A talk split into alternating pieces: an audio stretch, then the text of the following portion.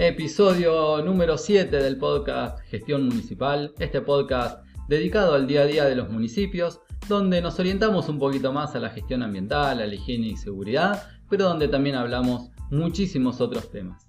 Hoy tenemos la segunda parte del tema de energías renovables, del programa de energías renovables, donde vas a ver eh, algunas cuestiones más vinculadas a eh, cómo sostener algunos programas, cómo inyectarles algo de dinero y hacer un círculo virtuoso donde podamos eh, nosotros hacer que las cosas sucedan. Al final de cuentas, lo más importante que uno tiene en la función pública es generar las condiciones para que las cosas sucedan. Bueno, de la manera que vas a ver ahora, me parece, eh, en esta segunda parte es una buena manera de poder hacer que las cosas sucedan.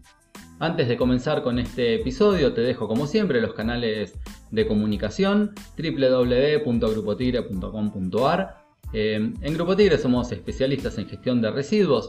Eh, tengo la suerte de ser director técnico y comercial, así que ahí te comunicas directamente conmigo.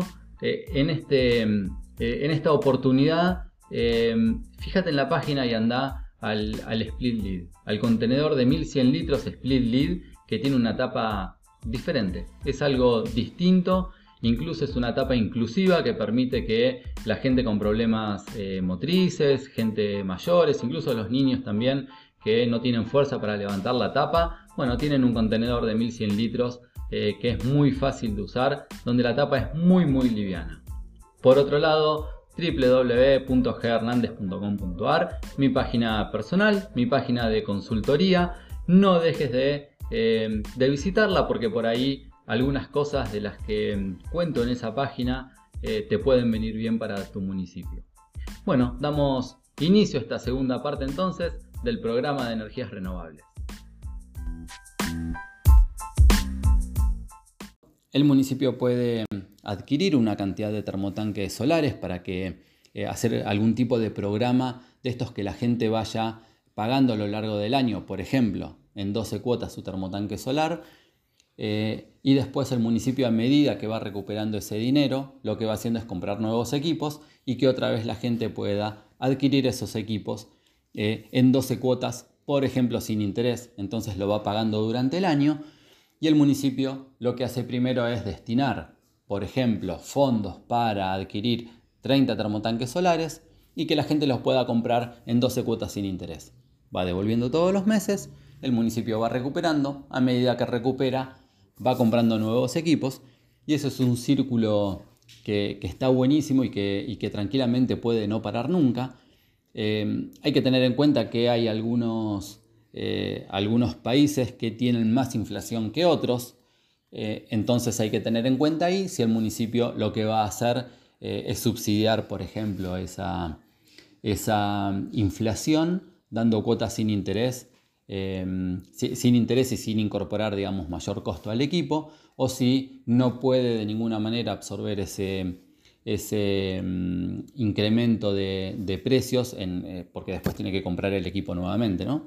Eh, y lo va a incorporar en las cuotas. Pero bueno, esos son, son detalles después, pero creo que eh, destinar una serie de, de, em, de dinero para poder comprar una cantidad de termotanques solares que hagan que la gente los pueda ir comprando en cuotas, vaya devolviendo la plata y a medida que devuelve la plata se van comprando nuevos equipos, me parece que es una, eh, una posibilidad eh, recontra interesante para hacer que la gente eh, vaya haciendo instalaciones.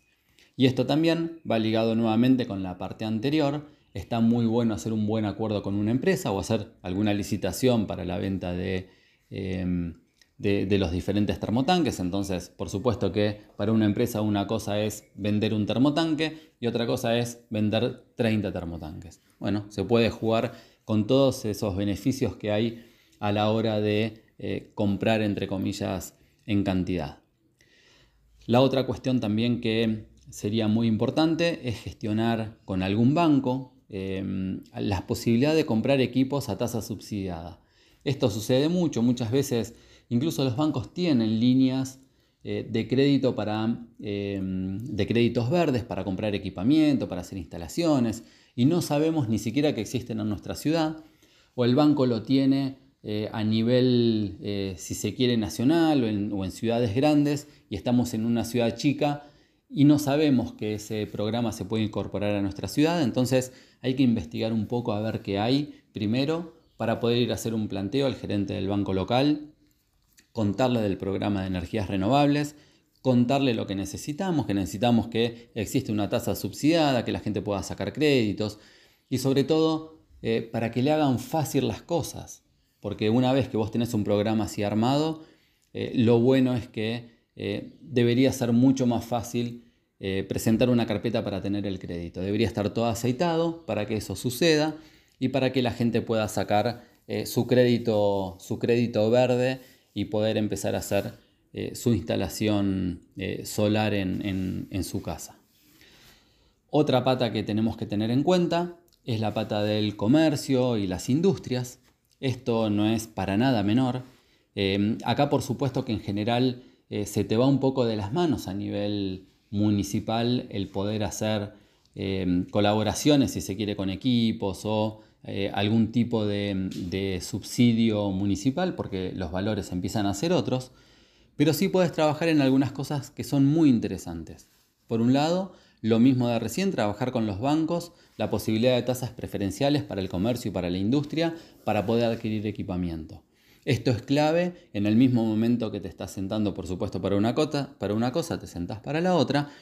Em, y, esto es clave porque muchas industrias, eh, si tienen estas facilidades, incorporarían eh, este tipo de, Mm, de, equipamiento para, porque a la larga por supuesto que la van a recuperar y porque también en muchas ocasiones necesitan mostrar para sus sistemas de gestión ambiental. Por ejemplo, hay muchas industrias que están certificadas con la ISO 14001, con, eh, los sistemas de gestión ambiental y necesitan también eh, tener nuevas cuestiones por objetivos que se han planteado eh, para poder mostrar el cumplimiento.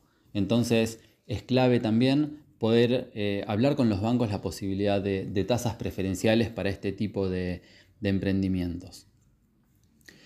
Por otro lado, podemos hablar con empresas que venden equipos y que tienen una parte técnica interesante o importante, que esto suele suceder, eh, para que trabajen con los proyectos de los comercios y de las industrias y hagan estos proyectos sin costo.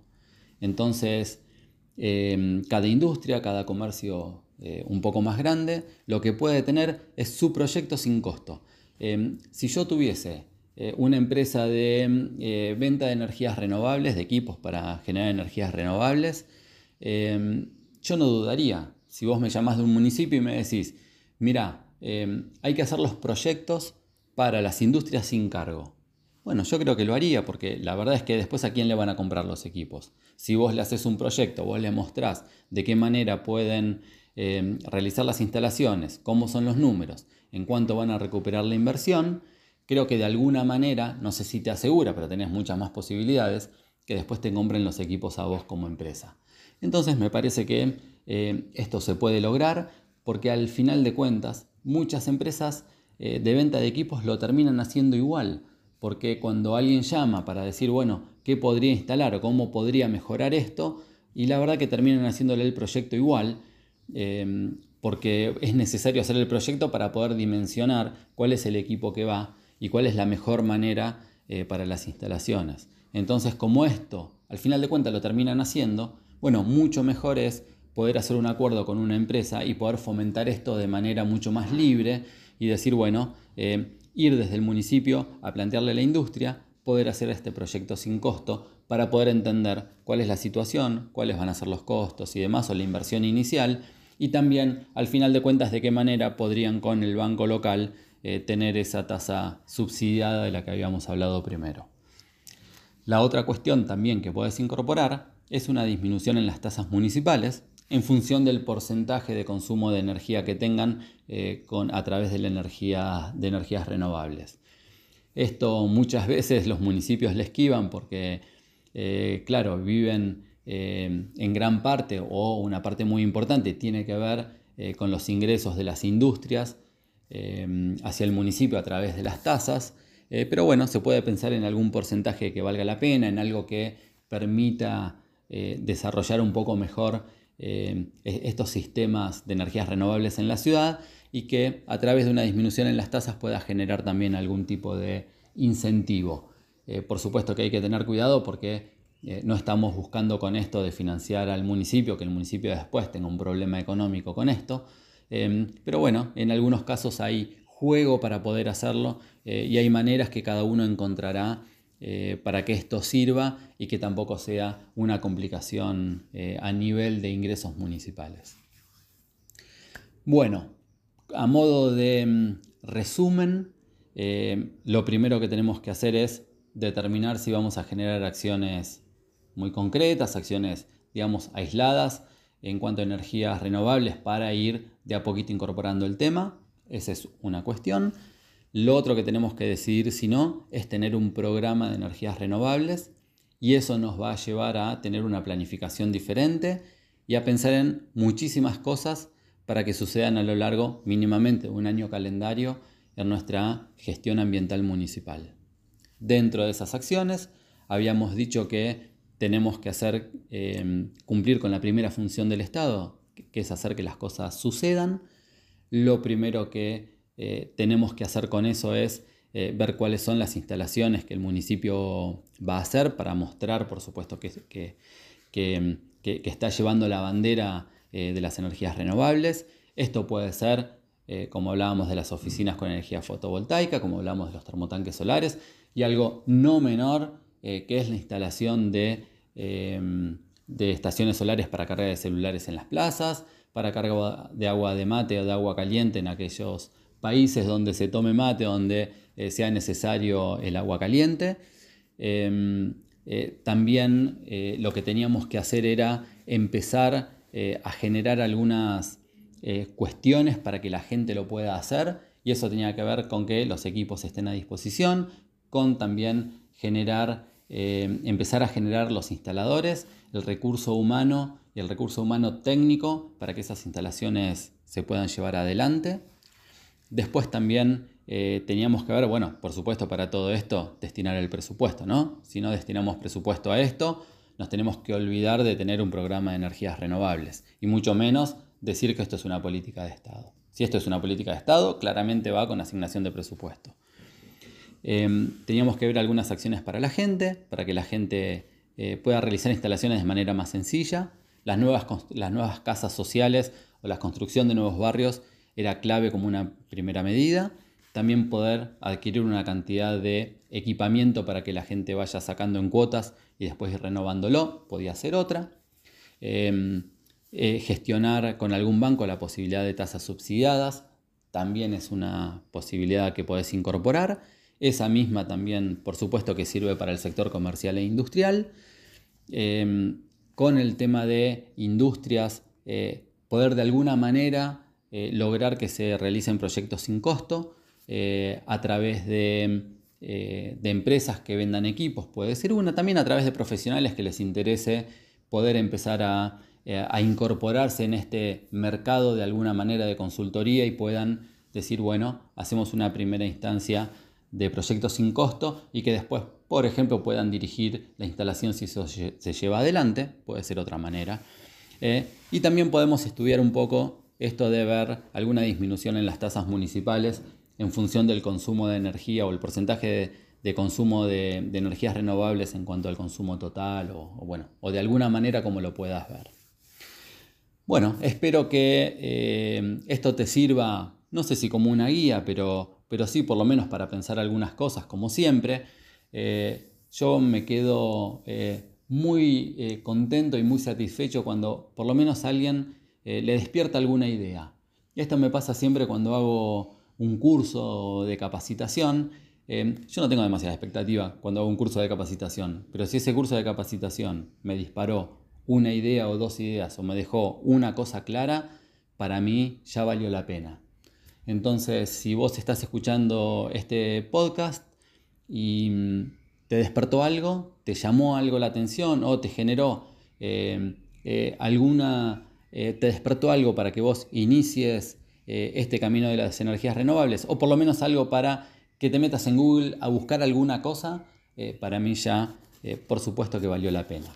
Bueno, cualquier inquietud, como siempre, cualquier comentario, nos los pueden acercar. nos pueden llamar por teléfono si lo prefieren, pueden mandarnos un WhatsApp, nos pueden escribir un mail. Todos esos datos los pueden sacar de nuestra página web www.grupotigre.com. Ahí tienen todos nuestros datos, el WhatsApp directo desde la página, eh, también la página de contacto y también por supuesto que nos pueden enviar un mail. Eh, me lo pueden enviar al mío personal, guillermoh.grupotigre.com. Nos vemos en el próximo episodio.